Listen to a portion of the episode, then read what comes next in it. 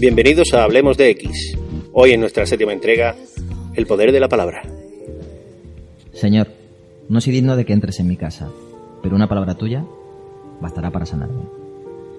Muy buenas, la séptima entrega por fin ha llegado. Tenemos a invitados de excepción, no obstante. Quique, muy buenos días. Muy buenas, estamos de vuelta, ¿no? Ya creo que tocaba. Eh, momentos de presentaciones, uno muy esperado. Estamos hablando de Alberto Montenegro. ¿Qué tal, Alberto? Muy buenas, aquí bienvenido y muy agradecido por haber comenzado el programa con vosotros. Él comienza un proyecto colaborativo muy interesante. Ya en próximas ediciones o programas veremos cuál es su papel, que va a ser bastante interesante. Y hoy vamos a desvelar o vamos a despejar la X, por fin. Tenemos a, un, a alguien que viene acompañando la historia de Hablemos de X desde hace bastante tiempo. Estamos hablando de Manuel Azuaga. Muy buenas, Manuel. Buenos días y bien hallado. Bueno, para quien no lo conozca, que seguro que sí, Manuel pertenece a un podcast, realiza un podcast entre otros millones de historias que se llama Ajedrez Social, el cual invitamos a que escuchéis eh, por la trascendencia que tienen los temas que trata, ¿no? Eh, aplicar el mundo del ajedrez a una perspectiva social siempre es bastante interesante. ¿Qué tal, chicos? Empecemos con, con Manuel. ¿Qué tal si te digo, Manuel, qué es para ti el poder de la palabra? Vaya, ahí de primeras, ¿no? Al toque que se dice en ajedrez, ¿no? Bueno, yo creo que el poder de la palabra, no sé por dónde nos llevará luego el camino de, de esta conversación, pero mm, tengo aquí algún que otro retazo anotado y creo que es casi que el poder de la creación, ¿no? Es decir, sin palabra, el ser humano, pues creo que, que se queda sin su rasgo identificativo, ¿no? Por empezar fuerte aquí, ¿eh, Daniel? Fíjate que hoy, hoy vine yo con... Hay cosas que me obsesionan, hablando de, de- de lo que es el, el poder creativo, el poder de la creación de la palabra. Yo cuando era jovenzuelo eh, estudiaba en BUP y, bueno, eh, me decanté por la rama de humanidades, concretamente estudié letras puras. Estamos hablando de griego y latín. Y, y- y por aquel entonces no sé si recordáis chicos que los monjes estos de Silos sacaron un CD con unos temazos porque yo me los ponía y, y me encantaba y había uno que era precisamente eh, un evangelio de San Juan de San Juan 1 que decía algo así empezaba en latín diciendo in principio erat verbum pero os digo algunos retazos para que veáis y para que lo vinculemos precisamente con la palabra al principio existía la palabra y la palabra estaba junto a Dios y la palabra era Dios. Al principio estaba junto a Dios. Todas las cosas fueron hechas por medio de la palabra y sin ella no se hizo nada de todo lo que existe. En ella estaba la vida. Continúa un poquito más ese, ese evangelio y termina diciendo, et verbum caro factum est. Y la palabra se hizo carne y habitó entre nosotros y nosotros hemos visto su gloria. Este, este pedacito además viene a decirnos en el nacimiento de Jesucristo que ya se hizo carne y a partir de aquí trascendió. Y nosotros como testigos vimos todo eso. Yo creo que para empezar a vincular la palabra con la importancia que tiene en nuestras vidas, oye, no está nada mal. ¿Cómo lo veis? Mm, Bueno, yo si, si me dejáis opinar un poquito, yo me, ha gustado mucho lo que ha, lo que has dicho. Eh, por mi parte, yo soy me- o me considero por lo menos una persona agnóstica, pero eh, pienso que la palabra tiene mucho mucho de bueno y mucho de malo, ¿no? Porque todo es todo lo que nos influye como personas y lo que nos por lo que nos regimos en, en nuestra vida cotidiana, ¿no? Eh, tanto en política como en religión, como todo lo que nos influye en nuestro día a día.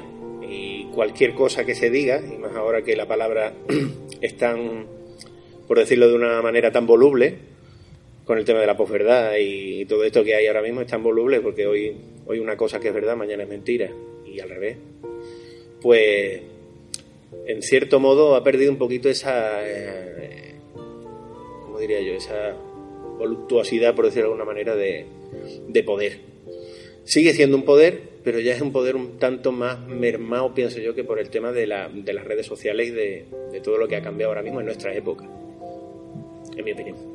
Yo, yo añadiría el, eh, la frase de que el que domina la palabra tiene el control.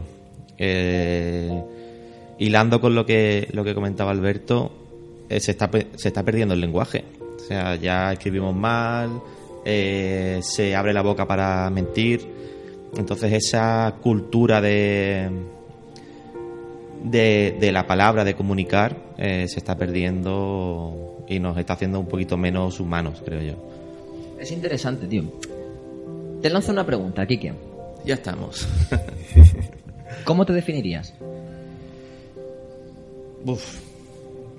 Yo creo que la definición que puedo dar yo de mí mismo quizás no es la que transmito. Quizás deberíamos eh, preguntar a, a- a las personas que me conocen o que me conozcan de, de menos cómo me definirían, ¿no?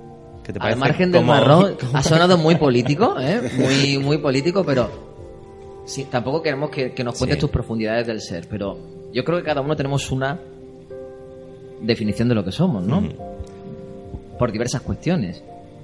No sé si, por ejemplo, si yo me dijera quién es Daniel Becerra, pues yo te voy a contar, pues Daniel Becerra es tal, tal, tal, tal, le gusta esta cosa, le gusta esta otra. Dentro de estas definiciones que uno hace sobre sí mismos, algunas serán verdad, otras no lo son, pero nos apetece definirnos de esa manera porque creemos que encuadran nuestra personalidad y otras veces no llegaremos ni tan siquiera a decir lo que somos, ¿no? Esto es lo que en psicología se llama el autoconcepto. Claro, lo paradójico de todo esto es que el autoconcepto se basa en palabras.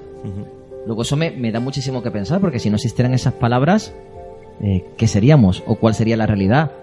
¿O existirían las cosas? Porque eh, hoy vengo en un punto de, de que me lo planteo absolutamente todo. Todo. se ¿Tanto agnóstico? Un tanto agnóstico, pero fíjate, tío, ¿quién eres tú sin palabra? Porque piensas en base a palabras, te expresas en base a palabras con independencia de las conductas que tú realices. Entonces, ¿cuál es el poder real de la palabra? A lo mejor estaban esos versículos que con los que se inició el programa de que en la palabra está la vida y no hay, no hay vida sin palabra, ¿no? Eh, Cuidado, es que es, puede ser dramático el tema. A- Al hilo de lo que dices de ese pasaje bíblico ¿no? que nos has traído para, para comenzar el programa, eh, déjame que, que- que cuente que no es solo tradición judeocristiana, como decíamos antes, sino que eso también, mira, y, y tengo aquí ¿no? de, de altura de micro a un filósofo Santiago Albarrico, ¿no? que dice precisamente ¿no? Que según el Evangelio ¿no? de, de San Juan, en el principio era el logos, ¿no? la palabra, ¿no? Pero realmente eso también eh, lo podemos ver eh, en otras tradiciones, ¿no? en otras culturas, en otras religiones. De hecho, tengo aquí anotado ¿no? que, que el propio Santiago Alba subraya como también aparece en los Vedas, en la Torá, Exacto. y que eh, no sé si conocéis, pero hay un libro que recoge las narraciones míticas de los mayas, ¿no? que se llama el Popol Vuh. Y allí hay una historia muy bonita, ¿no? que, que- que la verdad que creo que, que es espectacular. ¿no? Eh, eh, en este libro de los mayas se habla de unos progenitores ¿no? que se llamaban Tepeu y Gukumats, ¿no? que lo tengo aquí apuntado porque para acordarse de Gukumats. ¿no? bueno, y- y- y- perdón, y decían que al principio solo existía el cielo y el mar en calma, ¿no? Pero que los progenitores que estaban en la noche metidos en el agua, ¿no? Pues empezaron a hablar, ¿no? Y hablando en la oscuridad llegó la palabra, ¿no? Y llegando la palabra eh, juntaron palabra y pensamiento. Y al hacerlo, ¿no? Dijeron tierra y la tierra fue hecha, ¿no? Y entonces eh, Tepeu y Gukumach crean a los hombres, pero lo crean con, con el objetivo y a fin de que también ellos tengan la palabra, ¿no? Es decir, que, que, que se- que al final esto que acabas de leer está en todas las culturas, ¿no? Sin palabra no, no hay creación. Es súper interesante porque, a, a de lo que dices, en India, cuando hablamos del sánscrito, que bueno, a día de hoy el sánscrito es un idioma meramente ceremonial, pero eh, las palabras sánscritas no es una construcción hecha para poder expresarte, sino que son representaciones fidedignas de la realidad. Por ejemplo, si utilizamos la palabra om, el om describe eh, una fuerza vibracional que es el inicio del cosmos, ¿no? Luego tiene una significación, le podemos dar un pensamiento, le podemos dar un planteamiento, pero es una representación vocal de un hecho, que es lo que tú estás precisamente comentando, el om, la creación del universo. Yo, por mi parte, hombre, desde, desde el punto de vista artístico, por lo menos yo me considero un tanto experto, si es que se puede decir, mini experto, ¿no? Un mini experto en el tema y eh, la palabra también vista desde otro punto de vista artístico, como por ejemplo eh, el cantar, ¿no? Eh, la, la música. Eh, como tú bien has dicho, en aquella época se puso de moda eso, pero vamos, estoy casi, casi seguro de que el noventa y tantos por ciento de las personas que no entendían eh, lo que decía la, la canción no sabían ni lo que se estaba expresando ahí. Y ahí se estaba expresando, pues como tú has dicho, una cosa muy mm, religiosa, muy mm, trascendental, en fin. Eh, y por otro lado, eh, también me pongo a pensar ya desde mi punto de vista, cuánta gente hay que escucha música en otros idiomas y realmente lo que están escuchando es la música en sí, no están escuchando la letra, no están escuchando la palabra. Eh, yo hablo por mí, yo por ejemplo, yo he descubierto mm, conforme han ido pasando los años, ¿no? Porque a mí me gusta la música americana, me apasiona la música americana, entonces el idioma inglés prácticamente lo he aprendido de, de escuchar tanta música americana. Y cuando uno escucha las letras de las canciones y termina por entender lo que dice y cambia totalmente el concepto de, de una canción. Claro, en aquella época también, no sé si un poquito más adelante, creo recordar que también se hizo de canciones de Semana Santa. Se hicieron también así en plan eh, sintetizadores, discoteca y tal, también hubo polémica por eso. Y eran canciones instrumentales, ahí no había letras, no eran saetas, por ejemplo, ¿no? Eran, eran otro tipo de música. Y también se consideran como un poco, entre comillas, sacrílegas, ¿no? Diciendo, bueno, que es que se salen, pero el que no entienda, el que no entienda eso, no le puede gustar ese tipo de música, no puede gustarle esa canción aunque no entienda la letra, o no puede gustarle... eh, claro, aquí estamos hablando de ese, de ese poder de la palabra, pero la palabra sin esa sin ese acompañamiento tiene el mismo Súper interesante lo que dice. Fíjate, vamos tiene a... el mismo sentido, ¿no? No pienso que tenga el mismo sentido acompañado de una manera o sin acompañar. ¿no? Sí, fíjate, acompañando, acompañando precisamente cuando hablamos de palabras, si tú coges un diccionario, tú lees amar. Dícese, empieza siempre la Real Academia así, ¿no? Y te hace una explicación muy aséptica. Pero ¿qué pasa si te digo te amo? Las palabras llevan asociadas emociones. Cuidado, ahí entramos en lo más eh, complejo, lo más espiritual de todo esto, ¿no? Porque, claro, eh, en función de cómo tú te definas, en función del autoconcepto que tú tengas sobre ti mismo, en función de cómo te relaciones con el mundo, cómo te expreses con él, vas a repartir un sinfín de emociones que pueden ser muy positivas para ti o en su defecto pueden ser muy negativas. De hecho, en terapia, eh, a nivel de psicología, cuando tratas a una persona, estás hablando de una persona que tiene una problemática y esa problemática la ha desbordado porque la gestión que está haciendo de todas esas palabras lo están definiendo de una manera a lo mejor no muy compatible con la vida. Entonces, a través de palabras, reeducamos esa cabeza. ¿Para qué? Para conseguir sacar una visión absolutamente positiva de su existencia. En definitiva, como tú te veas a ti mismo, con independencia de la realidad que tú seas, pues te vas a desenvolver en la vida. Eh, lo más interesante de todo esto para mí, del poder de la palabra, es cómo cala dentro de ti y cómo te transforma. Entonces, a tenor de lo que decías del mundo de las canciones, que fíjate con ese acompañamiento, cómo cambia, o la idea, todo, todo, todo se transforma, como decía la canción de Jorge Drexler, pues aquí Sí, es exactamente lo mismo. Todo se transforma en, en- en base a lo que te digan. No lo mismo que te digan en contexto de broma, eres un yonki a que eres un yonki.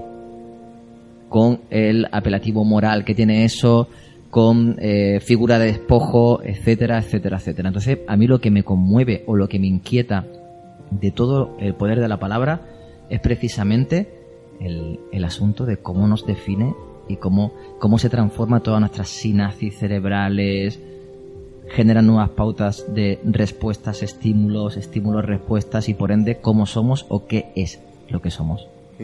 Curioso eh, lo que comentas porque incluso utilizando el mismo tono y el mismo contexto, dependiendo de quién te diga algo, te afecta de una forma u otra.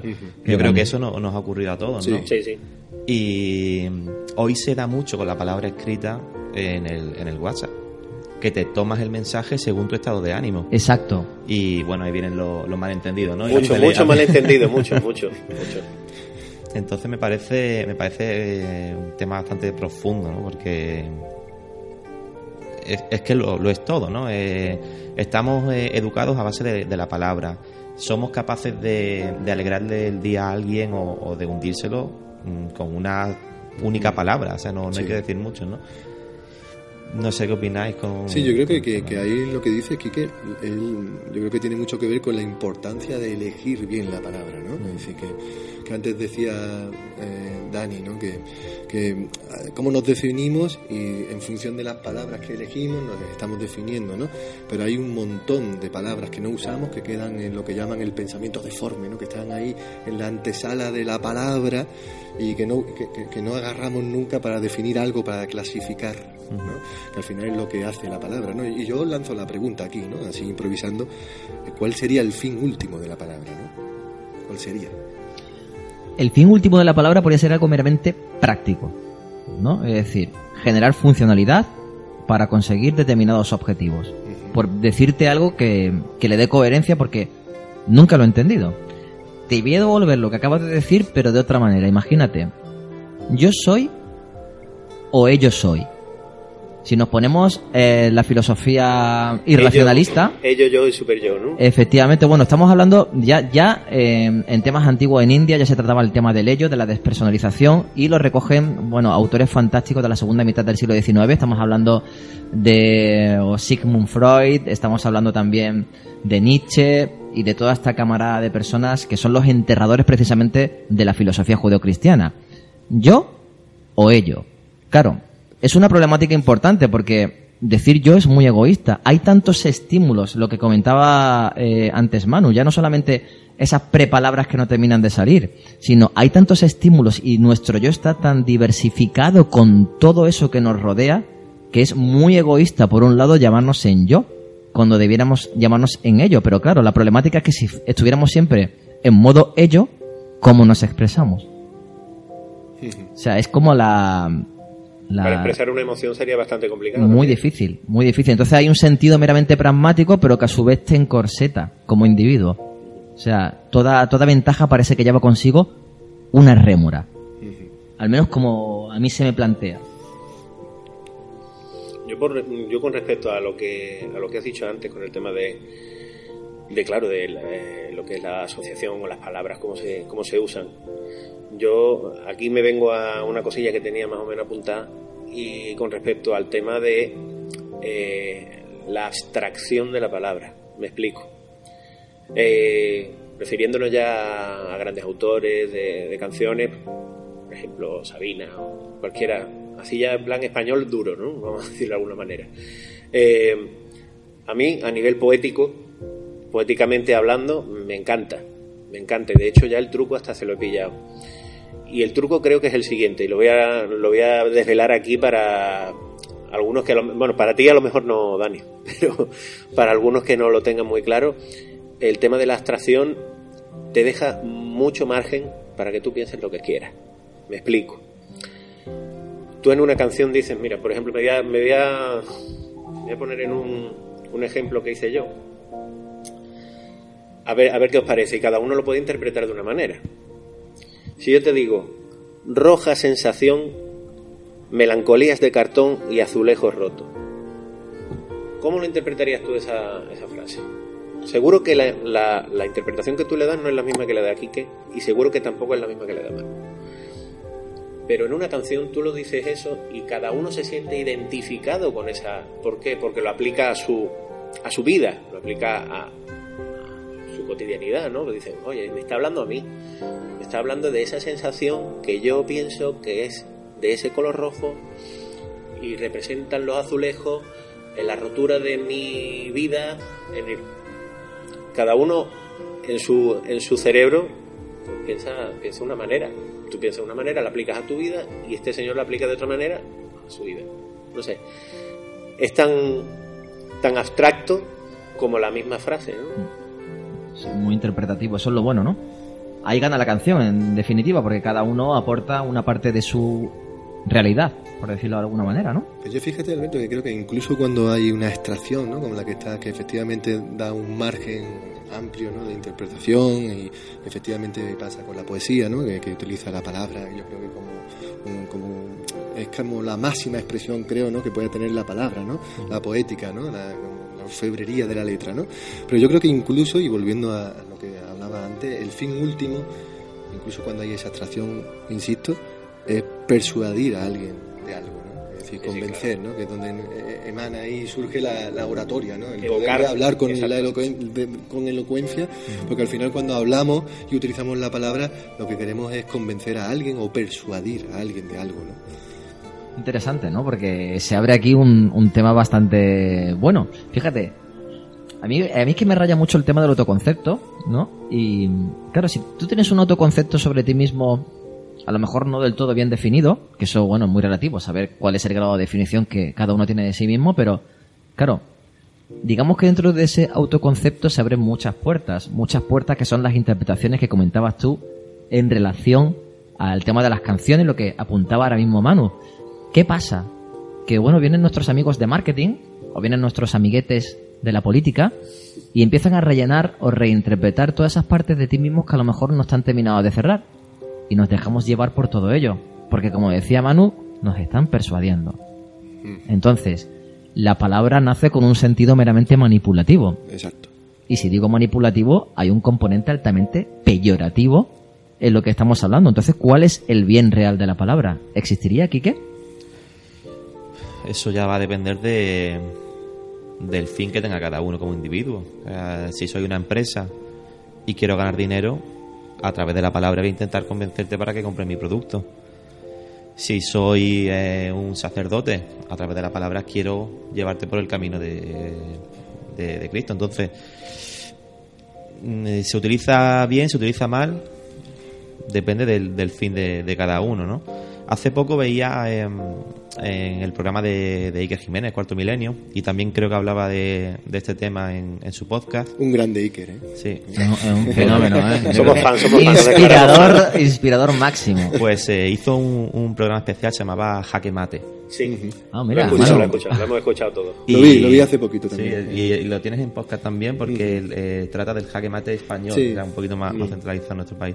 Bueno, pues eh, ahí mostraba figuras que tenían una, una capacidad de oratoria y, y, de, y de convencer a la gente. Habló de Gandhi, ¿no? Si no- si no recuerdo mal, Gandhi, ¿no? eh, Luther King, eh, los Kennedy. Sí.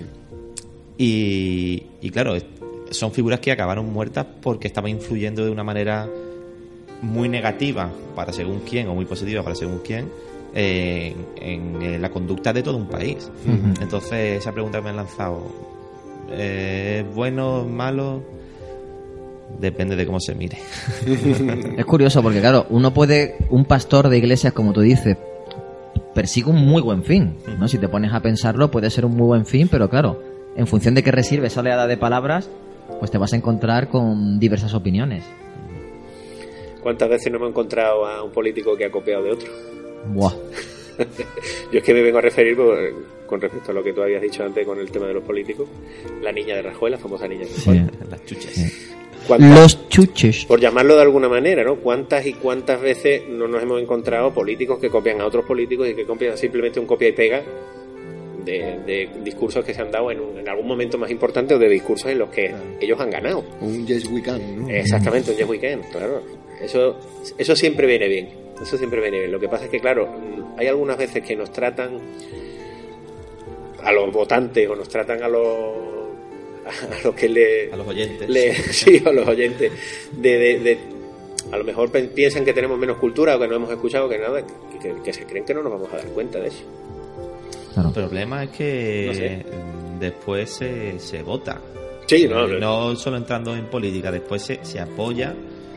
eh, mira el, el ejemplo de Donald Trump, tío. Sí sí no hay Yo- que irse muy lejos a mí ¿no? nunca se me hubiese pasado por la cabeza que ese hombre iba a salir como presidente. Jamás, Y, jamás tengo amigos míos, tengo amigos míos americanos que antes en las preelecciones, ¿no? Antes de que, de que saliera Donald Trump, ya me estaban diciendo, estamos condenados. Así de claro. Claro, ahí entra el concepto de- del contexto. O sea, nosotros desde un contexto totalmente eh, aparte, porque somos otro país con otras inquietudes, mm, pensábamos que eso no iba a ocurrir. Claro, estando allí en Estados Unidos quizás lo entiende de otra forma, ¿no? Esos discursos que daba o esa forma de, actuar o hablar, ¿no? Sí, la opinión, la opinión pública yo creo que es bastante clara al respecto, ¿no? Eh, si tú sabes que ese tío no, no vale, ¿por qué lo han votado? Yo creo que con Trump, eh, y, y, van un poquito con lo que decía de, de, la sugestión, ¿no? De, este fin último de la palabra para persuadir, ¿no? Trump mm. persuade, ¿no? Eh, eh, utilizando la palabra y con un discurso, como ahora llaman populista, que lo pongo entre comillas, ¿no? Pues no creo que sea la palabra, ¿no? Nunca mejor dicho, pero bueno, realmente para entendernos sí que persuade utilizando este modo populista y, lo consiguen. Entonces hace, hace buena la, profecía, ¿no? que es el efecto Pigmalión, ¿no? Eh, que lo tenía aquí apuntado ¿no? también, porque me parece que encaja perfectamente con esto que estamos hablando del poder de la palabra. ¿no? Eh, ¿no? que no sé si conocéis la historia, pero la tenía muy resumidita, era el rey de Chipre, ¿no? escultor, ¿no? y Ovidio nos cuenta en, en su metamorfosis que estaba tan enamorado de una chica que se llamaba Galatea, ¿no? que, que le hace una estatua, ¿no? y tan enamorado queda de su propia estatua que implora a los dioses que, cobre vida, ¿no? Y, al final, pues efectivamente Afrodita le concede vida ¿no? a, esa estatua y la profecía se autocumple, ¿no? Por medio de la palabra, de esa oración, ¿no? Y al final se cumple lo que, lo, que eran las expectativas, ¿no? que es lo que resume el, efecto Pigmalión, unas expectativas que yo tengo sobre un sujeto y, con el uso de la palabra, ese segundo, ese sujeto, al final termina por cumplirla. ¿no? Y me parece muy importante porque en el ámbito educativo, este efecto Pigmalión, hay un estudio que se hizo en Harvard, ¿no? donde muy famoso en el año 68, donde le dicen a unos docentes, ¿no? a unos profesores de Harvard, le dicen, bueno, hemos mm, pasado un test previo a este aula y le identifican los alumnos y alumnas que en principio eh, han pasado ese test de inteligencia, habilidades, ¿no? y que son, digamos, los, los más notables de la clase. ¿no? En realidad ese test no existía. Eh, eh, pero el, resultado final del experimento es que al final del curso académico, esos y precisamente esos alumnos y alumnas son los que al final han sacado mejores notas. ¿no? Entonces los profesores autocumplen la profecía, siguiendo un poco el efecto Pigmalión. ¿no? Y ahí surge la, palabra, ¿no? porque si tú le dices a un chico, eh, te vas a caer, se va a caer pero si le dices, mm, corre y si te caes, aquí estoy yo para ayudarte, ese chico va a llegar donde quiera, ¿no? Total. Total. Fíjate, hablando, recuerdo, tenemos un compañero de trabajo un tanto complicado, de esto hace un tiempo, ¿no? Y eh, se propuso la idea, era un poco amargado, ¿vale? Se propuso la idea de decirle de manera espontánea, personas distintas, en distintos tramos horarios, oye, qué bien te veo. ¿Qué tal? Oye, ¿te has hecho algo? ¿Te, te, te, te has pelado? Hey, ¿qué tal? ¿Te vienes a tomarte unas copas? Ese tipo, esto no es humor, ¿eh? Ese tipo en un plazo de una semana se transformó. Y esto no es humor. Pasó de ser, un tío absolutamente avinagrado a un tipo con el que se podía conversar. A lo mejor estaba esperando ser estimulado o sencillamente le mostramos una parte más real o menos real de sí mismo que lo cambió. Hablando de ese efecto Pimalión, es súper curioso. A mí me inquieta un montón. Pero ¿Qué pasaría si no existiera la palabra? ¿Existiríamos? Evidentemente existiríamos como sujetos, pero no tendríamos el contenido que tenemos ni, ni, la evolución, porque sin la palabra no hay forma de transmitir un conocimiento. Eh, te pongo un ejemplo. ¿Y el mudo? iba a poner un ejemplo de, un mimo. Eh, un mimo no te, ¿cómo te miente? O sea, no te puedes sentir engañado por alguien que no te está diciendo nada, por lo menos eh, verbalmente, ¿no? En cambio, eh, la palabra yo creo que lleva implícita esa mentira. Mm, y de ahí viene esa sospecha que tenemos siempre de, eh, me está diciendo la verdad, esto que me cuenta este político realmente es así. Estaríamos muy limitados, ¿no? Sin, sin esa palabra. Es que a mí no puedo evitar quizás porque, bueno, nací en, esto va a sonar muy poético, en el seno de una familia cristiana. Y, sí que es cierto, en el barrio Nuevo San Andrés, y sí que es cierto que fíjate, muchas veces la imagen de los cristianos ante los seres no parlantes que están igual de vivos que nosotros, digas un perro, un ave, ellos no tienen cielo. Y me pregunto yo, no tienen cielo, ellos no van al cielo, nosotros sí, ¿no? Y me pregunto yo, ¿Por qué? Porque la palabra es Dios, ¿no? Dios está en todos nosotros, que hilando un poquito podría sonar esto a panteísta, y por lo tanto nosotros sí tenemos derecho al cielo porque somos un pedazo de, de Dios. Entonces, si han nacido perro, ¿qué pasa? Te- te- no sé, es que me inquieta un mogollón, porque ¿qué Pero- pasaría entonces con las personas si no habláramos? Y, y yo te lanzo la pregunta. Eh, si hablas otro idioma que no conozcas, o sea, en- descubrimos una isla y ellos se comunican con sus palabras, pero nosotros no la entendemos. ¿Para nosotros eso es palabra? De ahí vendría, de ahí vendría lo Interesante. mismo, de ahí vendría lo mismo que, que decía yo, ¿no? Estamos hartos de escuchar canciones extranjeras que no entendemos, pero nos gustan o no nos gustan y están ahí. Pero claro, ya en el momento en el que sí le pillamos el sentido, en el que aprendemos ese idioma, en el Sí, que lo entendemos, totalmente. cambia totalmente, cambia totalmente. Y yo hay canciones que yo a lo largo de mi vida las he escuchado siempre y en el momento en el que tuvieron ese sentido, mm, Sí. Cambió, puede, cambió. puede incluso una Y canción alegrarte y resulta que habla de suicidios y... Exacto, y al contrario también, ¿no? Por ejemplo, eh, como he dicho antes, ¿no? Yo a mí puede que no me guste la música, pero por ejemplo, pues la, eh, la poesía de Jorge Drexler o de, o de Sabina o de cualquier otro de esos, pues oye, me gusta. La música, pues no. Pero, pero lo que es el respecto de la, de la letra, pues a mí la, esa letra sí me gusta, pero porque yo también soy poeta, que también me gusta la poesía, también me gusta regodearme un poquito en, esa, en ese tipo de palabras, ¿no? Mm, ahí ya tiene un sentido, para mí tiene un sentido. Eh, al acompañarlo musicalmente, mm, ya no me sienta igual.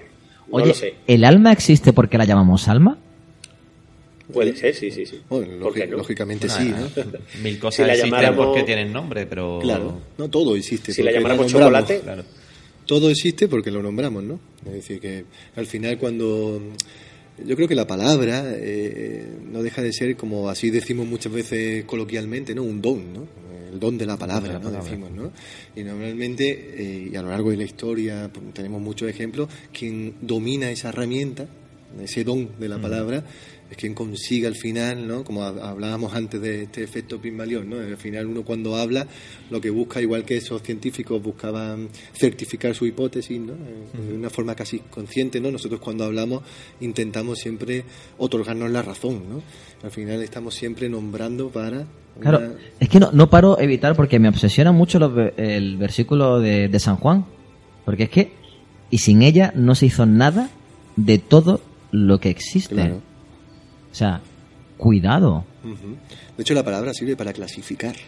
Eh, cuando un chico empieza, cuando un niño pequeño empieza a, a dar nombre a los objetos o, o a las personas ¿no? que le rodean, empieza ya, como decías antes, ¿no? a, a crearse un mundo, a construir una realidad. ¿no? Sin la palabra, eh, efectivamente está ese pensamiento previo que llevábamos antes, deforme, ¿no? pero tiene que nombrarlo para realmente clasificarlo y poner en orden su mundo. ¿no? Y si te lanzo yo una, una cuestión, Que no sea difícil. Manuel, esta es muy sencilla. Está preguntón, oye. ¿eh? Sí, hoy me he levantado muy preguntón. Vamos a ver, eh, los, ex- los sentimientos existen Ujú, y los vivenciamos porque los nombramos, ujú. ¿no? Luego, siguiendo... Hoy vengo yo muy místico, también os digo, ¿eh? Siguiendo hilando con todo esto, Aunque eso es discutible, ¿no? De que lo vivenciemos Sí. porque lo nombremos. sí, bueno, se pueden vivenciar, pero en definitiva somos conscientes de que estamos enamorados eh, por una serie de situaciones o revelaciones que aparecen en nuestro cuerpo. Me explico, a ver, muchas veces en terapia, volvemos a la psicología. Eh, muchos de nuestros planteamientos mentales que son erróneos se traducen en erupciones en la piel, tics. Estos son psicomatizaciones. ¿Vale? Es decir, es llevar un pensamiento a un estado tangible. Luego, haciendo una analogía muy radical, podemos hacer tangibles cosas que no existían. Luego, ¿puede existir un paraíso? ¿El universo se ha creado en base a un pensamiento? Sé que se me está yendo la olla un poco, pero ya que estamos, ¿por qué no? Bueno, empezábamos el programa así, ¿no? Es decir, la creación. El, eh, digamos, la consecuencia de, de la palabra, ¿no? Es decir, eh, lo acabas de decir, ¿no? Y el principio fue el logos, ¿no? Fue la palabra, ¿no? Y esto del logo, luego no sé si tendremos tiempo o no, pero yo creo que, que en- engancha muy bien con, con todo lo que hablábamos de la política, de la publicidad, ¿no? De, porque al final ah, estamos convirtiendo la palabra en una imagen, en un logo, en una idea, ¿no? Estamos homogenizando casi el discurso ¿no? de- del pueblo, ¿no? Y, y es más, yo, yo, yo te devuelvo la pregunta, no sé si, si me salí por la tangente o no, pero hay una, una, una- una máxima, ¿no? Que, que también es muy, muy recurrida, muy recurrente, ¿no? Que una imagen vale más que mil palabras, con la que yo estoy en abs- absolutamente en desacuerdo, ¿no? Eh, Eh, A tenor porque lo que, lo que decía Alberto, porque una imagen para ti puede significar una cosa como letra de una canción y para mí puede significar otra muy distinta, ¿no? Es súper curioso. A mí me, me- me inquieta mucho lo que somos y, y lo que somos somos un compendio de palabras, un diccionario. Más con el tema, el tema que he soltado yo antes de la posverdad, ¿no? Date cuenta que con la imagen ahora mismo se puede hacer miles de cosas. Yo no sé si habéis visto un vídeo que hay en internet, un vídeo que se ha hecho viral, que lo comentaban el otro día Iker Jiménez en el, en el podcast. no será de Cifuentes, ¿no? Eh, no, no, no, no, no, no Qué de grande, Cifuentes, no, de. Cifuentes no, pero vamos, también lo podían haber El hecho perfectamente, también lo podían haber hecho perfectamente. Aquí la manipulación está al cabo del día y eso, conforme pasen los años, muchísimo más. Pero mostraban a una imagen hecha por ordenador de, de Obama dando un discurso. Cuando estaba otra persona, realmente era otra persona la que estaba hablando y otra persona la que estaba ahí, ¿no? Y claro, eh, el, como decía Iker Jiménez, en nuestros móviles o en nuestro sale y tú no eres capaz de distinguir el real del que no es real. Y si a ti te han pillado robando, entre comillas, y yo lo he modificado para que tú robes y mates, pues todo el mundo va a creer que tú vas a robar y vas a matar. ¿Por qué? Porque una imagen vale más que mi palabra. Cuando realmente, como dice él, yo estoy totalmente en desacuerdo. Porque ahora eh, creo que hemos pasado de creer más en lo que vemos que en lo que oímos. De ahí nace Instagram, Efectivamente. entre otros. también. Creemos más en lo que vemos que en lo que oímos. Y, y yo creo que eso también puede ser bastante perjudicial para, para nuestra sociedad, vamos. en- en Mm, general. Yo creo, yo creo que además, Alberto, al hilo de lo que dice, se está perdiendo, no sé qué opináis, pero se está perdiendo lo que antiguamente, ¿no? Cuando la palabra sí que estaba, digamos, por encima de la imagen, ¿no? Bueno, nosotros somos la regla que, que, que rompemos totalmente porque estamos aquí con la palabra. Eso sí. Directamente en un podcast casero con nuestro querido amigo Ah, ahora, Dani. ahora comentaremos, porque seguro que había escuchado ruidos de fondo y, y ruidos ambientales, ahora comentaremos dónde estamos. Pero Pues, ibas a comentar no, yo, algo. yo creo que se está perdiendo, decía, eh, creo que una muy buena costumbre, no soy muy amigo de las costumbres, pero en este caso sí que lo tengo que ser, y era dar la palabra, ¿no? A alguien, ¿no? Tú le dabas la palabra a alguien, le estabas dando todo, ¿no? O sea, si alguien te daba su palabra, eso era la verdad absoluta, ¿no? Palabra hoy día, claro, hoy día yo no escucho que nadie dé su palabra, ¿no? Curioso, ¿eh? No, no lo había pensado de esa manera hasta ahora. Sí que es verdad que hace mucho tiempo que no oigo la frase, te doy mi palabra. O palabra de honor. ¿no? O cuando decías de a, chico, joven, a un joven, por ejemplo, yo, yo- a ver, a lo mejor llamarme viejuno.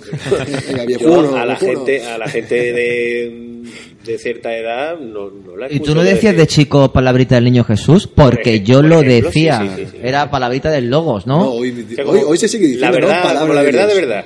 Te alabamos, óyenos. Palabra. Óyenos. Cuidado que es que hay una parte aquí Sí, que sí, está de hilo conductor. Sí, sí. La Poder única la verdad palabra. absoluta es que la verdad absoluta no existe. Esos ruidos que estáis escuchando, no os inquietéis, no se va a caer el techo. Ni es tormenta. ¿O sí? Es viento, lo que se oye es viento y palomas. Luego, luego comentaremos donde dice que estamos en un antiguo. Bueno, vamos a decir un poquito el Ah, contexto. Si, si te parece, llevamos ya unos 35 minutitos de programa. Vamos a recapitular de lo que hemos hablado Va, va bene. Y, y comentamos un poquito dónde estamos y demás. Entonces, si quieres, Dani, empezábamos con esa frase, bueno, ese... Estábamos hablando de un evangelio. El inicio de todo esto, eh, en definitiva, lo que venía a decir, con una palabra tuya, una palabra tuya bastará para sanarme. Eh, bueno, este- esta historia es, es muy curiosa. Ya, ya que estamos recapitulando, voy a contarlo un poquito. Estamos hablando de que se produce en Cafarnaúm. Este, este, este texto que está hablando Mateo, que Cafarnaúm era un antiguo poblado pesquero ubicado en Galilea, en Israel, a orillas del mar de Galilea, y estaba por allí Jesucristo, bueno, pues con sus apóstoles, y se le acercó un romano indicando que, eh, bueno, su sirviente se encontraba mal y que, bueno, él, como romano, que fíjate lo extraño, ¿no? Porque es la competencia, ¿vale? Son los otros, se acerca a Jesucristo y le dices, oye, mira, ven, porque una palabra tuya bastará para sanarle. Lo que pasa que luego a nivel eh, de homilía se transforma y una palabra tuya bastará para sanarme, ¿no? Y se particulariza en ese sentido, pero el contexto nace ahí, de una arma descriptiva. Y de esta manera comenzaba el podcast hablando de la importancia de la palabra y de cómo transforma lo que somos, cómo nos relacionamos, en definitiva. Después hemos hablado de el tema musical, ¿no? Eh, palabras que o frases que según la persona que lo escuche le da un sentido, es decir, que tienen sentido para, para todo el mundo prácticamente. Eh, ¿Quiere aportar algo sobre, sobre esto? Bueno, con respecto a eso, vamos, yo creo que, que ahí ya es cuestión de cada uno, es cuestión de cada uno, porque la interpretación de, de una canción o la interpretación de, de esa palabra que se dice en esa canción, claro, ya cada uno la toma según su estado de ánimo, según su... O sea, ella creo que eso es tan, tan personal como la misma persona en sí, valga la redundancia. Es muy curioso porque estaba pensando ahora, hoy, hoy vengo yo muy suelto, tío, estaba pensando eh, precisamente lo que comentábamos antes, ¿no? Hemos hablado del OM como creación, ¿no? Eh, representa el Big Bang, ¿no? que es un mantra en definitiva, ¿no? Un mantra lo que persigue es un poder de atracción a través de la palabra, en este caso, ¿no? Eh, nos podemos basar en sánscrito o en cualquier otra lengua. Se piensa, se cree que repitiendo algo aumentan las probabilidades de que suceda o de que exista. Y, Autoconvencimiento, ¿no? Bueno, puede ser auto o no, o a lo mejor se lleva, tío. Se lleva a cabo y a lo mejor sucede porque tú pones todas las herramientas gracias a ese autoconvencimiento para que suceda, ¿no? Pero fíjate, el poder de, un mantra, el poder de, esa palabra o, de esa frase, ¿no? Que todos los seres sean felices. Lo podía haber dicho nuestro amigo Gandhi tranquilamente en, en muchas ocasiones, ¿no? Om Mani Padme Um. Es que los bellitos de punta, no sé vosotros. Sí, bueno, es el efecto Pygmalion de nuevo, ¿no? Sí, yo, a mí me ha gustado mucho el, ejemplo que has puesto universitario sobre el, efecto Pygmalion, porque al final se trata de que somos capaces de transformar o de cambiar el rumbo de la vida de una persona a través de, nuestras frases, ¿no? Eh, entonces, ahí se demuestra sin duda el poder que tiene la palabra. Bueno, pues eso ha sido el resumen muy resumido de lo que hemos hablado hasta ahora. Y Dani, cuéntanos, ¿dónde estamos? ¿Hasta qué punto? ¿Hasta qué punto ¿Qué pasará cuando muramos, tío? Gracias a la palabra podremos existir. Bueno, voy a dejarlo ahí, voy a contar dónde estamos. es que estoy que me salgo, estoy que me salgo, yo creo. creo que es por el contexto. Bueno, Hamlet, cuando murió, ¿no? dijo aquello, ¿no? De el resto es silencio, ¿no? Qué bonito. Qué bonito. Qué súper bonito, ¿no? Me recuerda mucho a lo que comentabas antes, que en el silencio, en, esa, en ese océano, en esos mares absolutamente en calma, con ese cielo y tal. Fíjate que cómo crea la palabra, pero me estaba acordando otra cosa, cuando viene suelto en lo que pasa, me estaba acordando de Tolkien, tío, de Tolkien, eh, eh, quien le guste este tipo de cosas, eh, yo tengo los relatos perdidos de Tolkien, que, el título me parece tan bonito, que, que, que tiemblo en deseos, que habla sobre la creación, pero no se hace una creación en base a palabras, sino en base a la música. ¿Vale? Pero bueno, me estaba yendo. En definitiva, estamos en el casco histórico de Málaga, sin dar direcciones, sin historias, sin nada. Estamos, vamos a hablar claro, estamos lo que seguramente fuera el hogar de los sirvientes de la época. Estamos en lo que nosotros cariñosamente hablamos palomar porque hay aproximadamente entre un millón, un millón quinientas palomas aquí ahora mismo, son los ruidos extraños que se escuchan y es, eh, eh, es muy bonito porque ha sido restaurado hace poco, pero están todas las paredes con los suelos originales y con el yeso original, con las maderas de las antiguas ventanas estas que miden tranquilamente un 1,80 de alto, eh, tranquilamente, y estamos hablando que toda, toda esa magia o todas aquellas palabras que quedaron recogidas en estos materiales están pululantes con nosotros y a lo mejor es lo que está produciendo este efecto perturbador. o volar algún, alguna... Sí, sigue es cierto que Alberto ha venido con una petaca hoy, pero bueno, no vamos a, no vamos a contar nada más. vamos a contarlo todo. No, pero no echarme la culpa, no echarme la culpa. En este sentido, ¿vale? Ahora, ahora una pequeña cosilla que quería comentar, ya con respecto a... Vamos a cambiar un poquito de tercio. Porque estamos hablando de las palabras, estamos muy bien hablando de lo, de lo bueno, pero yo, por ejemplo, he leído una cosa aquí que me, que me parece bastante para debatirla. ¿no? Dice aquí, las malas palabras, por su parte, son aquellas que resultan groseras o indecentes. Ahora mismo a quien le resulta grosero e indecente las cosas que se dicen, dependiendo también de la persona, ¿no? Está claro, tío. Y del contexto, ¿no? Y ahora, que- ¿por qué se ofende tanto a la gente con la palabra? Mm. Me explico. Yo hay una cosa que ahora mismo me molesta muchísimo eh, y voy a seguir barriendo para adentro. si me perdonáis, voy a seguir barriendo para el tema de la música. Eh, a ver, a mí el rap no es un estilo de música que me, que me satisfaga, pero lo respeto igual que todos los estilos de música, ¿vale? Pero pienso que, por ejemplo, el rap utiliza mucho la palabra, de los cuales vuelvo a repetir, aunque la música no me guste, entiendo mucho el tema de la poesía y el tema de la poesía del rap también es muy bueno, sobre todo la poesía urbana. Pero, volviendo al tema, eh, últimamente ha habido un follón con este chico. Al Tommy. Eh, Exacto. Con este chico que se le ha condenado. ¿Por qué se condena eso ahora, en esta época en la que estamos? Que llevamos, yo creo que bastantes años de democracia, como para tener esto ya más que subsanado. Como para tener esto más que subsanado con respecto a eso y con respecto a, a ver, con todos los respetos, no meterse con las autoridades o meterse con, con los reyes o con... No entiendo, no entiendo cómo ahora, después de tanto, tantos años que llevamos y tanto conocimiento como el que tenemos, porque ahora mismo hay más conocimiento que nunca, se pueden llegar a estos extremos. ¿Cómo es posible que nos volvamos, como se suele decir, más papistas que el Papa? ¿Por bueno, qué? Bueno, es posible, mira, eh, yo también quería hablar de la libertad de expresión, que es de lo que estás hablando, y el propio filósofo aquí de sustento, Santiago Albarrico, en este, en este libro Ser o no ser un cuerpo, habla, habla de que la, la, liber- la expresión, más bien, o la palabra, podríamos decir también, ¿no? Cuando es libre, vuelve inseguro en los discursos, vuelve inseguro en los receptores, y por tanto también vuelve inseguro a los gobernantes, ¿no? Entonces molesta, ¿no? Cuando la palabra es libre, molesta.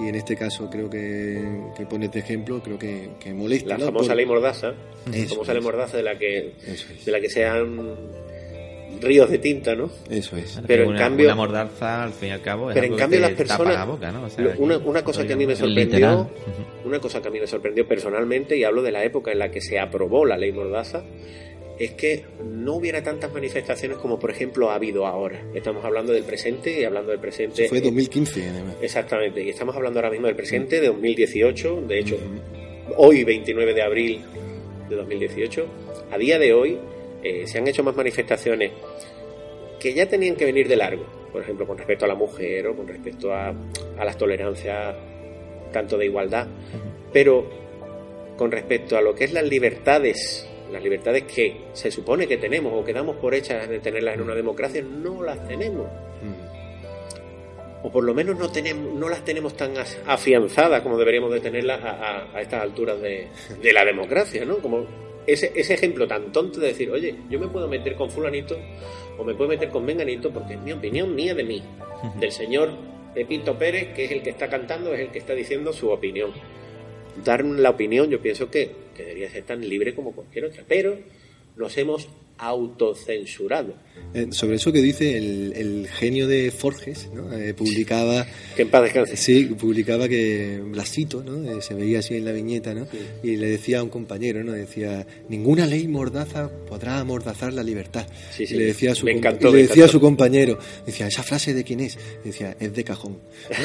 total, total, qué grande, ¿eh? Qué grande. Perfecto, perfecto. Es una realidad. De todas maneras, tú decías antes que se tiene más conocimiento que nunca. Bueno, pues no sé hasta qué punto. O por lo menos acceso, acceso exacto, más conocimiento Acceso. a nivel cuantitativo, pero no más conciencia. Exacto, exacto. Estamos en un punto muy crítico y creo, creo, creo, creo que como viene siendo habitual en los programas de Hablemos de X, hay que responsabilizarnos de muchas cosas. A ver, esto es muy sencillo. Estamos en un país donde los másteres se sacan con facilidad, donde después de una crisis estamos hablando que, oye, se rescatan las autopistas privadas con dinero público y que luego tenemos que seguir pagando al margen de haberla rescatado. Estamos en un país donde se han permitido eh, suicidios por desahucios. Estamos en un país donde esos bancos que han permitido ese desahucio han sido rescatados posible- posiblemente con parte de dinero de la persona que acaba de ser desahuciada. Y estamos en un país donde lo hemos permitido. Entonces estamos en un punto que como hemos permitido tantas cosas, pues pasa que a un rapero lo metan en prisión. Y sin embargo no va a pasar nada. Y esto va a seguir igual, esto queda en una conversación súper interesante, pero a mí lo que me da muchísimo miedo es que ha habido mucha gente, nos ceñimos a España, que ha dado su sangre literalmente, que siguen en nuestras calles, para que tengamos unos supuestos derechos, pero que a día de hoy no los tenemos. Entonces basamos otra vez en la palabra, en lo que se supone que, que nosotros eh, damos por hecho, ¿no? Esto es como una relación de amor, ¿no? Existen los problemas cuando, cuando aparecen, damos cosas por hechas, nos, nos sentimos decepcionados ante un tipo de conducta porque no nos lo esperábamos, porque nosotros imaginábamos una cosa absolutamente distinta. Pero estamos siendo demasiado permisivos. Y, y no pasa nada, ¿eh? Esto, esto es así. Y ahora acabaremos este podcast y todo seguirá igual de mal. Y los desahucios se seguirán produciendo, pero bueno, siempre hay cortinas de humo, como la reciente que ha ocurrido con Puigdemont y compañía, que para mí no deja de ser una cortina de humo de, de, de, de escala planetaria y que se han seguido haciendo millones de historias al margen de lo que está sucediendo. Ese es el problema que está sucediendo en España y por eso ese chico está en prisión. Y lo permitimos, ¿eh? Los cuatro que estamos sentados aquí, lo permitimos. Creo, al menos en mi opinión, porque no salimos a la calle realmente a liar la pardísima. Entonces, creo que también es un momento de decir, uy, ¿hasta qué punto soy yo responsable de las cosas que me están sucediendo en mi sociedad, que es donde yo he nacido? Cuidado, es que entramos en un momento en el que nuestro propio autoconcepto como individuos, como hablábamos antes, se puede ver comprometido. Entonces, si se puede ver comprometido tu autoconcepto, mejor, mejor miramos para otro lado. Al menos como yo lo veo. Claro, es que estamos ahora mismo eh, estamos llegando a un punto, y ahora que veo el amarillo de tu micrófono, donde un color ¿no? eh, también amenaza ¿no? la seguridad. ¿no? O, Total. Eh, claro, entonces, o un Sí, titiritero. el, rojo, el rojo de la Coca-Cola y el azul de la Pepsi. No, lo digo porque eh, eh, eh, en la final de fútbol de la Copa del. Rey ¿no? requisaban camisetas porque Sí. Eh, Eran de color quien- amarillo, ¿no? Claro, había quien llevaba el color Bueno, yo amarillo. no sé si sabéis el, el- el lazo el lazo amarillo, digo, para, para informar a la, a la gente que, que cree saber el significado del lazo amarillo. El significado del lazo amarillo es el que tú le quieras dar. De todas maneras, el que tenía antes de que ocurriera esto con la independencia de Cataluña o con todo esto, era eh, para la espina bífida. Mm. ¿Cuánta gente lo sabe? Los que sufren de espina bífida, evidentemente. ¿No se habrán sentido ofendidos estos señores o estas señoras? Este colectivo no se habrá sentido ofendido de que, de que lo hayan retomado ellos para reclamar su independencia. Yo me sentiría ofendido si yo fuera, Pues si, yo- si yo fuera enfermo de esa. Yo fíjate que ahí no me No sentiría, sé. no me sentiría ofendido nunca jamás por, por un color ni por una palabra. Pero ahora que estamos nosotros en, en este, ahora que estamos viviendo esta, esta época, sería, sería de, de cajón, como dices tú, sería de cajón que ocurriera, pero no ocurre. O sea, no han salido a reivindicar, oye, no, que esto significa esto y no significa lo que estáis representando nosotros, sino que aquí los símbolos y las representaciones las da cada uno a su libre albedrío, digámoslo así. ¿no? Pero lo que no tiene sentido es que lleve ya no pongas un color, pon una camiseta negra si quieres, de cualquier color y, y que pones la palabra independencia y no te permiten entrar a un partido de fútbol, ¿no? Porque- Es ridículo. Hombre, la mezcla, la mezcla de la política y el, y el deporte es que la siempre, política- siempre me ha parecido Claro, mal. pero es que, ese- pero es que precisamente, parte, opinión, pero opinión. precisamente es- ese torneo, competición, entre comillas lo pongo, de fútbol, se llama Copa del Rey, ¿no? ¿Qué componente político Exacto, quieres exacto, evitar? sí, sí. Totalmente. Sí, sí, sí, eso es un spot para el monarca, Sí. ¿no? Es paradójico, ¿eh? Total, total. ¿eh? claro, entonces, eh, ¿por qué no podemos pitar un himno? En, la libertad de expresión cabe. Total, eh. eso, eso es una realidad y estoy absolutamente de acuerdo. Y si, si nos ceñimos lo meramente, ¿qué pasa si pongo independencia en mi camiseta? Es verdad, es una palabra. Una palabra. Podría poner tablón, ¿no? No, no de- no debe ofender. no debe ofender. Otra cosa es que tú le hicieras una frase. Podríamos discutir si llevas o no razón eh, y, y podemos conversar, podemos, pero no puede ofender. O sea, una Sí, palabra. sobre todo porque el- el- eh, realmente el significado que tú lleves esa camiseta puede ser miles. o sea, Claro. Otra cosa es que otro lleve una idea política en la cabeza y al leerlo Claro. mm, lo malinterprete, porque realmente no era tu intención. ¿Os acordáis del no a la guerra? No a la Sí, guerra. sí, ¿Por sí. qué ofende no a la guerra? No tiene sentido si es lo más eh, lógico. Es lo más lógico, lo que más sentido común tiene. Es que es curioso, es que estamos en ese país donde aquel presidente jugó a, a me voy a relacionar con los poderosos de, del planeta y vamos a hacer una guerra. Venga, va. Venga, luego pongo esta famosa foto en la que pongo mis piececitos en lo alto de la mesa con mi puro, mi copita, ¿eh? Muy tejano todo y ancha Castilla. Ese es el país donde vivimos.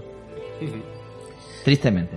Pues sí, pues sí, muy triste y, y a la vez pues es lo que hay, como tú dices, ¿no? Eh, saldremos de aquí y seguirán las cosas siendo como son. O por lo menos habremos aportado nuestro granito de arena para que la gente piense un poquito.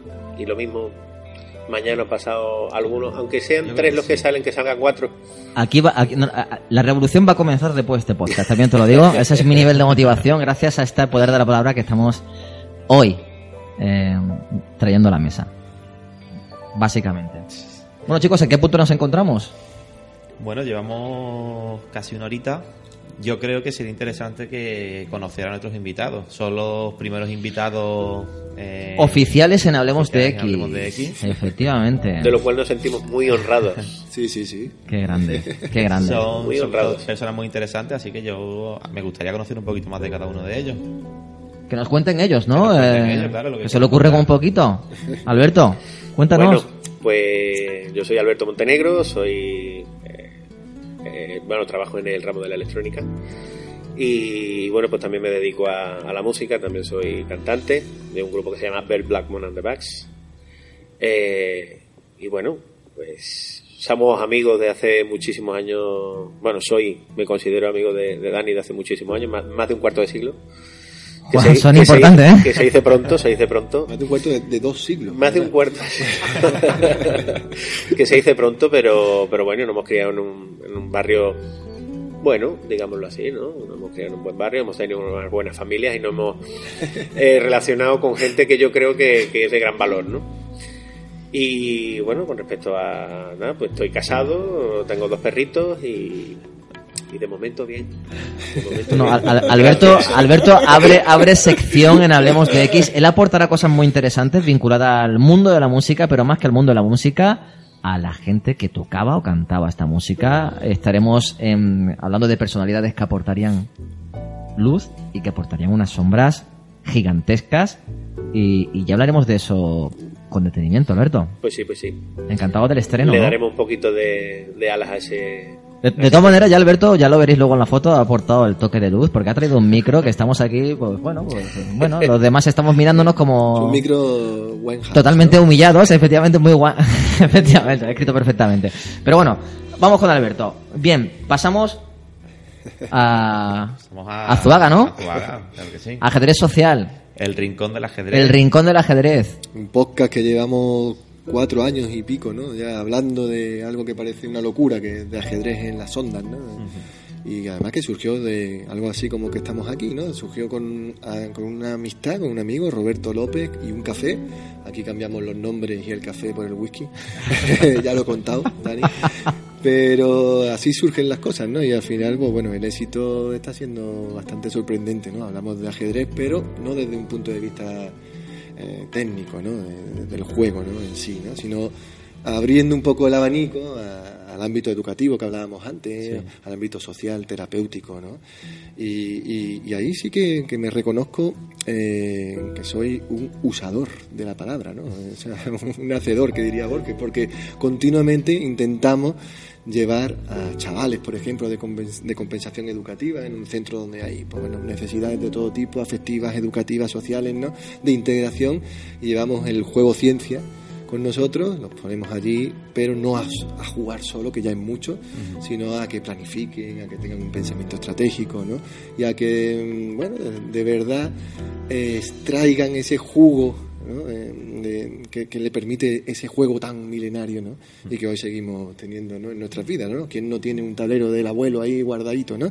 Y nosotros nos aprovechamos de ese juego ciencia y con el uso de la palabra pues intentamos darle alguna enseñanza estratégica. ¿no? Y la verdad que es muy bonito lo que estamos haciendo. Eh, Educación, ¿no? A través de, de ese fantástico Abs- juego. absolutamente. Yo cuando, bueno, yo conocí eh, tu podcast y te conozco a ti gracias Mm. a, a Dani, ¿no? Y cuando empecé a escuchar el podcast, eh, digo, bueno, el ajedrez lo he jugado de pequeño, yo creo que todos hemos jugado en alguna ocasión, pero no era un, un juego, deporte que me interesara demasiado. Pero he de decir que me he enganchado gracias al, al podcast, ¿no? Porque, como bien dice, comenta aspectos de la vida, experiencias personales, eh, cómo se educan a, a esos niños, ¿no? Mm. Y, y lo recomiendo ahora mismo si tenéis un, un ratito que lo vayáis escuchando. Estáis en en iVoox, es. ¿no? iVoox o iVoox, no sabemos nunca cómo decirlo, pero sí. A mí me gusta iVoox, La ¿eh? iVoox. O es U, ¿no? iBooks, no sé. De- Eh, todas maneras- la pronunciación Bueno. es como Cthulhu, ¿no? Si no- Y- Cthulhu, y Cthulhu, es el rincón Chulu. de- El rincón del el ajedrez. rincón del De todas maneras, si nos ponemos a perfilar un poquito, ya cada a cual con sus friqueces, yo recomendaría en concreto dos programas del Rincón del Ajedrez. Uno es Alfa Cero, cuando la inteligencia artificial rompe las reglas, bueno. con ese ardí en deseos.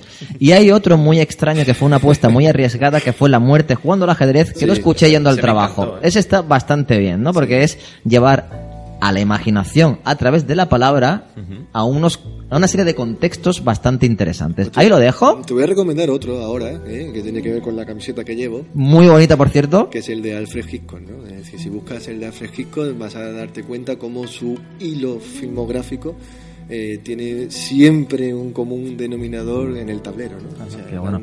obsesionado del ajedrez. Nunca pensé que Alfred eh, compartiría mesa con nosotros y hoy lo tenemos frente a nosotros, Alfred. Encantado, ¿eh? Así que así son las cosas. Bueno, presentaciones de invitados ya off the record. eh, Manu decía que estaba ardiente de seguir par- participando en los programas de vez en cuando hablemos de X. Esto no lo dijo, pero bueno, esto es como un mantra que lo vamos creando a través de la palabra. Vamos a generar un efecto Pigmalión, un efecto. Pigmalión aquí para que vayan sucediendo las cosas, chicos. ¿Qué tal? Bueno, yo creo que, que el programa es lo suficientemente importante como para cambiar el mundo. Perfecto, perfecto. Que no ya simplemente, simplemente, como he dicho antes, si en vez de que eran tres, mañana sean cuatro, ya con eso hemos cumplido. Yo te voy a dar mi palabra. Wow. Palabra de honor. Palabra de honor. Palabra de honor, palabra. Palabrita del niño Jesús. Bueno, pues chicos, creo que es un momento ya para una despedida maravillosa. Nosotros aprovecharemos el domingo, eh, bueno, almorzando y ya que hemos empezado bebiendo, pues continuaremos eh, disfrutando de los amiguetes, Degustando, degustando. degustando. Unas viandas. y, y Alberto, súper encantado. Muchísimas gracias de que hayas querido participar. Igualmente. ¿eh? Igualmente. Y aportar ese toque de color con esos micros y esos tatús tan maravillosos.